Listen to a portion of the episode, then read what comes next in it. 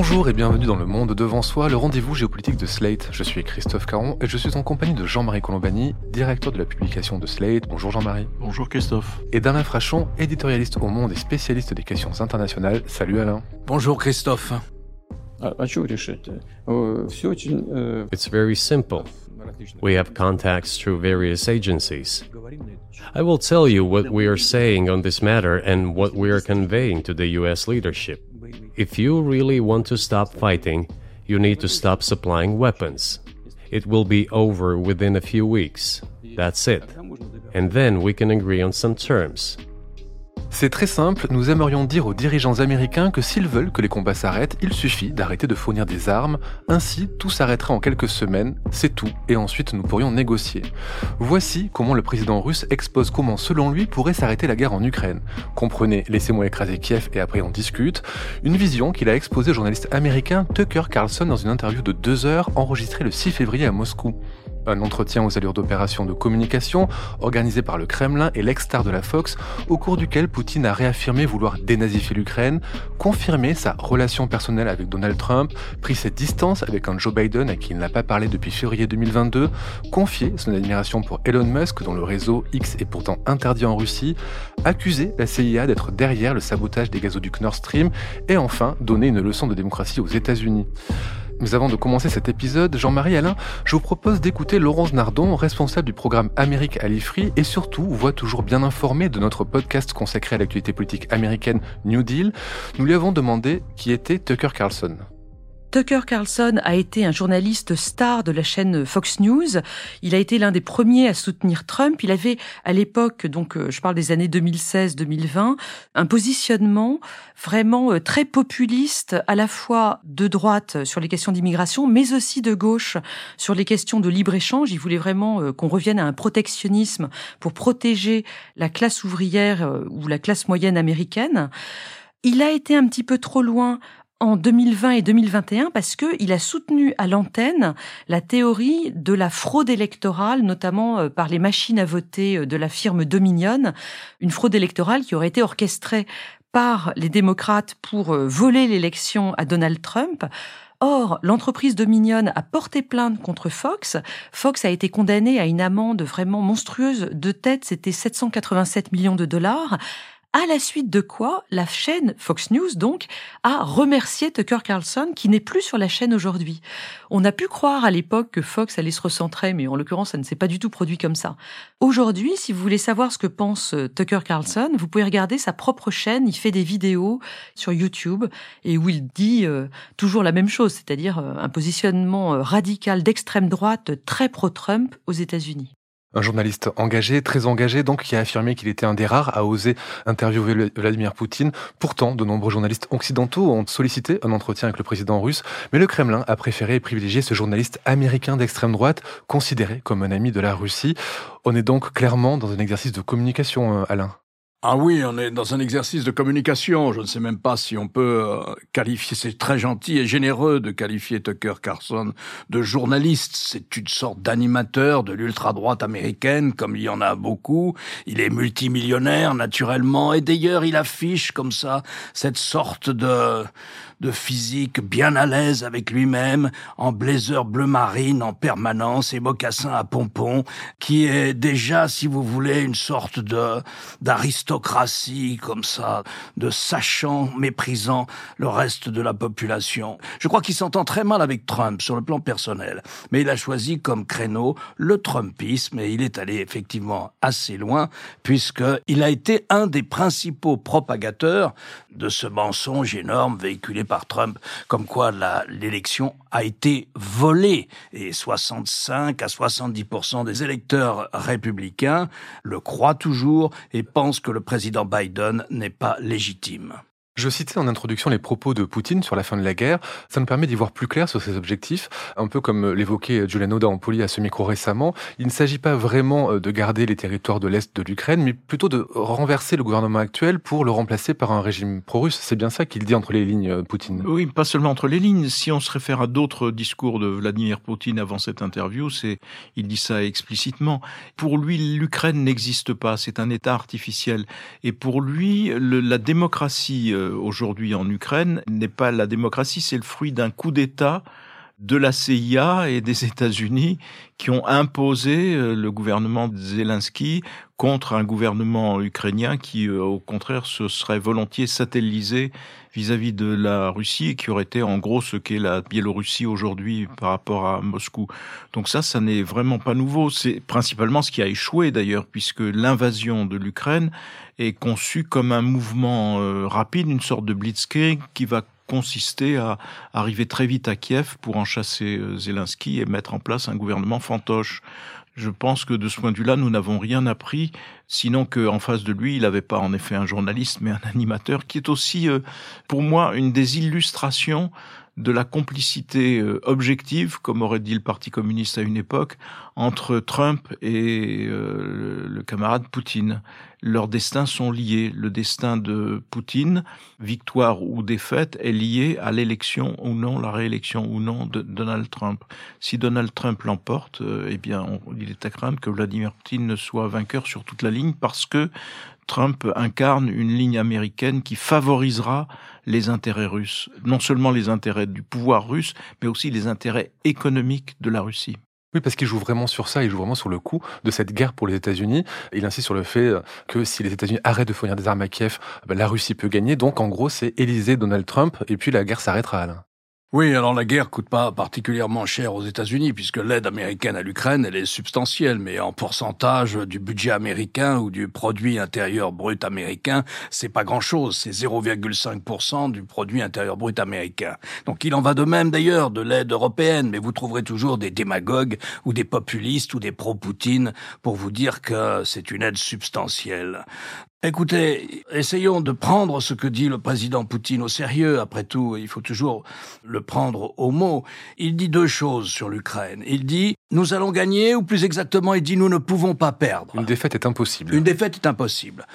Bon, c'est pas forcément un constat euh, erroné. Si vous regardez la confrontation entre la Russie et l'Ukraine, vous avez d'un côté un pays pauvre, très pauvre même, qui est l'Ukraine. Si vous cherchez le PIB par habitant de l'Ukraine, il faut descendre très loin dans la liste des 193 pays qui, en dehors de l'agriculture, n'a pas beaucoup de ressources naturelles, qui a un problème démographique encore plus important que celui de la Russie. Vous avez 40 millions d'habitants. Et puis de l'autre côté, vous avez un pays potentiellement le plus riche du monde, puisque euh, que ce soit l'agriculture, les métaux précieux, je ne parle pas même pas des hydrocarbures, mais absolument tout le spectre des métaux précieux se retrouve dans ce plus grand pays, qui est le plus grand pays géographiquement de toute la Terre. Et une armée aussi, qui est une armée très puissante, qui a été réorganisée en un an, qui est appuyée euh, par euh, de multiples pays qui, au fond, la Russie n'est pas isolée diplomatiquement, la Russie n'est pas isolée économiquement, c'est l'échec des sanctions, c'est l'échec des Occidentaux à convaincre le Sud global que cette affaire est très importante, que celle du respect des frontières.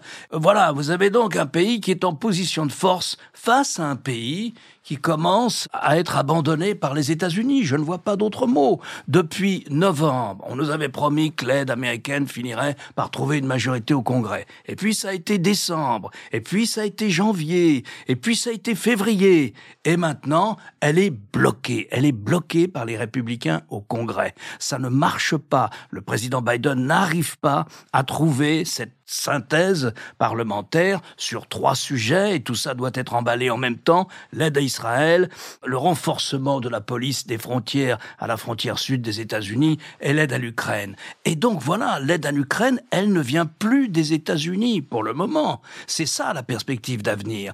Et comme le dit Poutine, nous ne pouvons pas perdre et les Occidentaux commencent à le comprendre.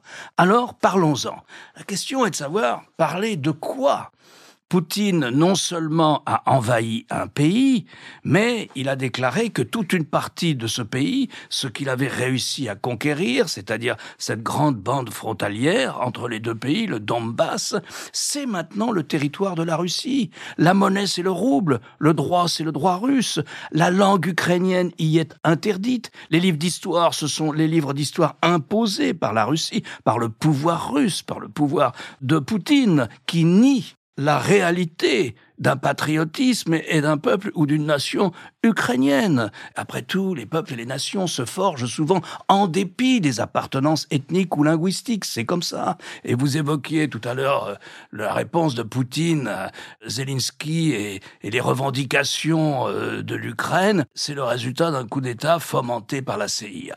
Depuis les manifestations de la place Maïdan en 2014, il y a eu sept élections générales en Ukraine. Sept élections libres, certifiées par tout le monde, les Européens, l'OCDE, mais aussi d'autres organismes d'ailleurs dont les, Russes font partie. cela a été des élections libres. Elles ont toutes confirmé la volonté de l'Ukraine de se tourner vers l'Occident et de quitter la zone d'influence russe. Voilà ce qui s'est passé. Juste pour préciser, par rapport à ce que vous dites et sur la manière dont Vladimir Poutine voit l'Ukraine, il a évidemment commencé son euh, entretien par un cours d'histoire interminable, près d'une demi-heure. Il a évoqué l'idée que l'Ukraine est un État artificiel, vous l'avez dit Jean-Marie, constitué de territoires pris sur la Pologne, la Roumanie, la Hongrie. Et puis, il a terminé son entretien avec une anecdote. Il raconte que des soldats ukrainiens auraient été encerclés, la Russie leur aurait proposé de se rendre, mais ils auraient répondu en russe que les soldats russes ne se rendaient pas. Une manière de dire que les soldats ukrainiens se considéraient comme des Russes et que l'Ukraine, finalement, c'est la Russie. C'est une anecdote significative. Il n'a cessé de le dire, nous ne devrions pas être surpris. Et il suffit de se reporter à l'essai historique qu'il commet en juillet 2021, donc euh, pas longtemps avant que ses armées n'entrent en février 2022, n'entrent en, en Ukraine, dans lequel il répète la même chose. Le peuple ukrainien n'existe pas, ce sont des Russes. L'État ukrainien, lui, est une bêtise commise par les bolcheviks.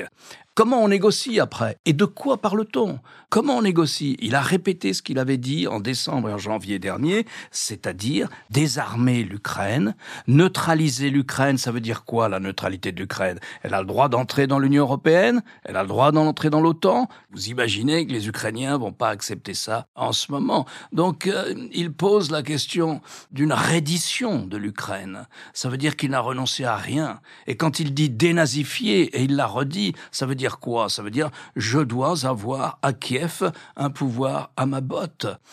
Un jour viendra un moment de la négociation, mais pour le moment, je vois mal euh, ni l'une ni l'autre des parties en guerre cesser le combat, faute d'imaginer un terrain d'entente. Ce jour peut venir de la réélection de Trump, précisément.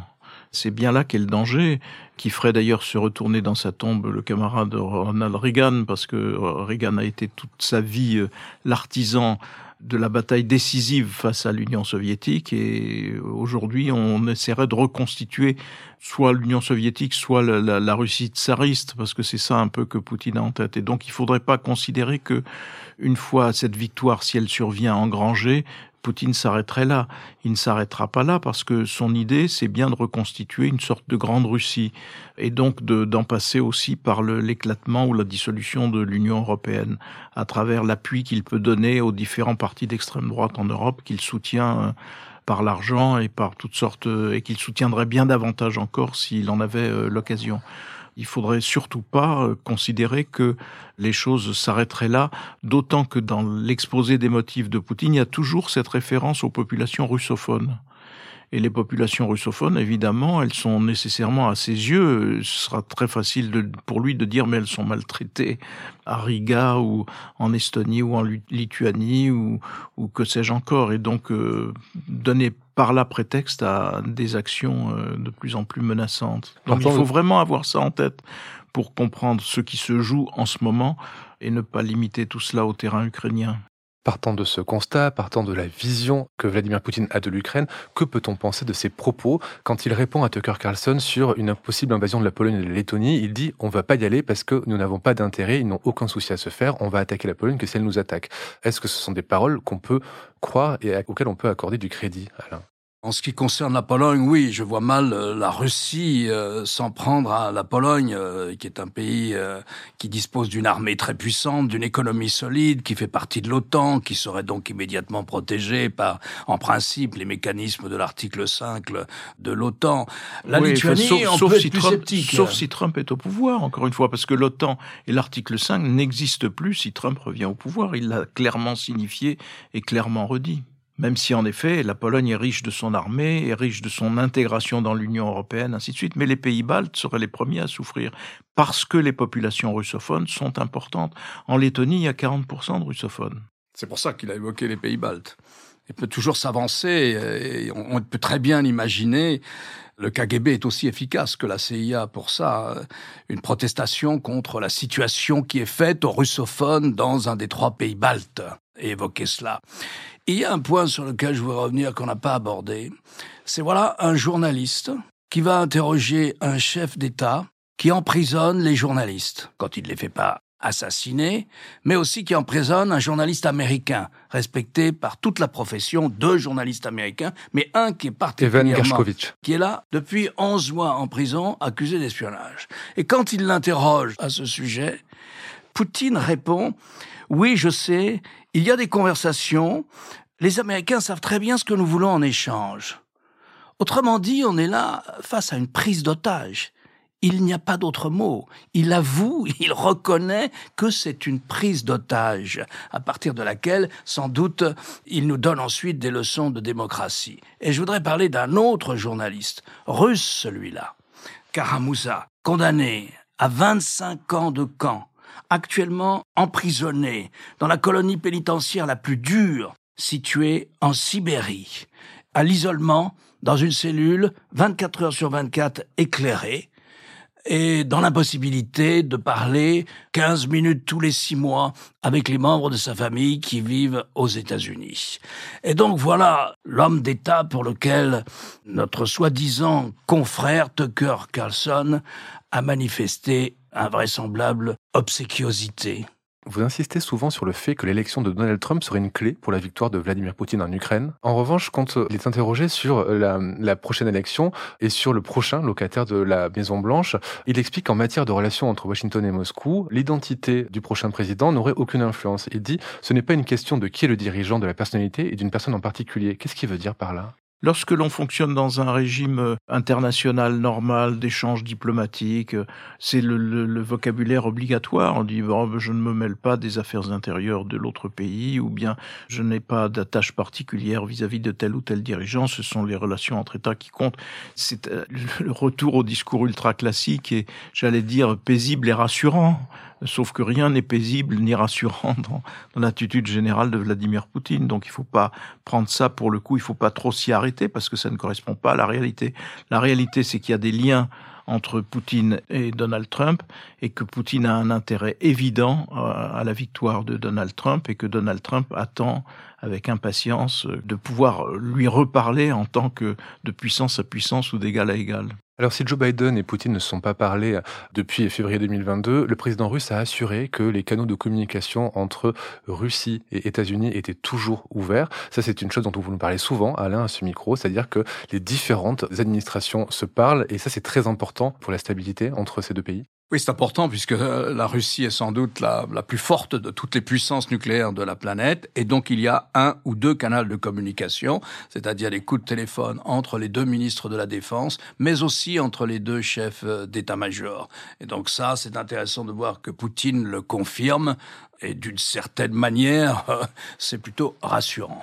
Il visait aussi à rassurer à travers cette interview le public américain. Et il vise aussi à adresser un message au public américain en disant euh, votez pour Donald Trump. voilà.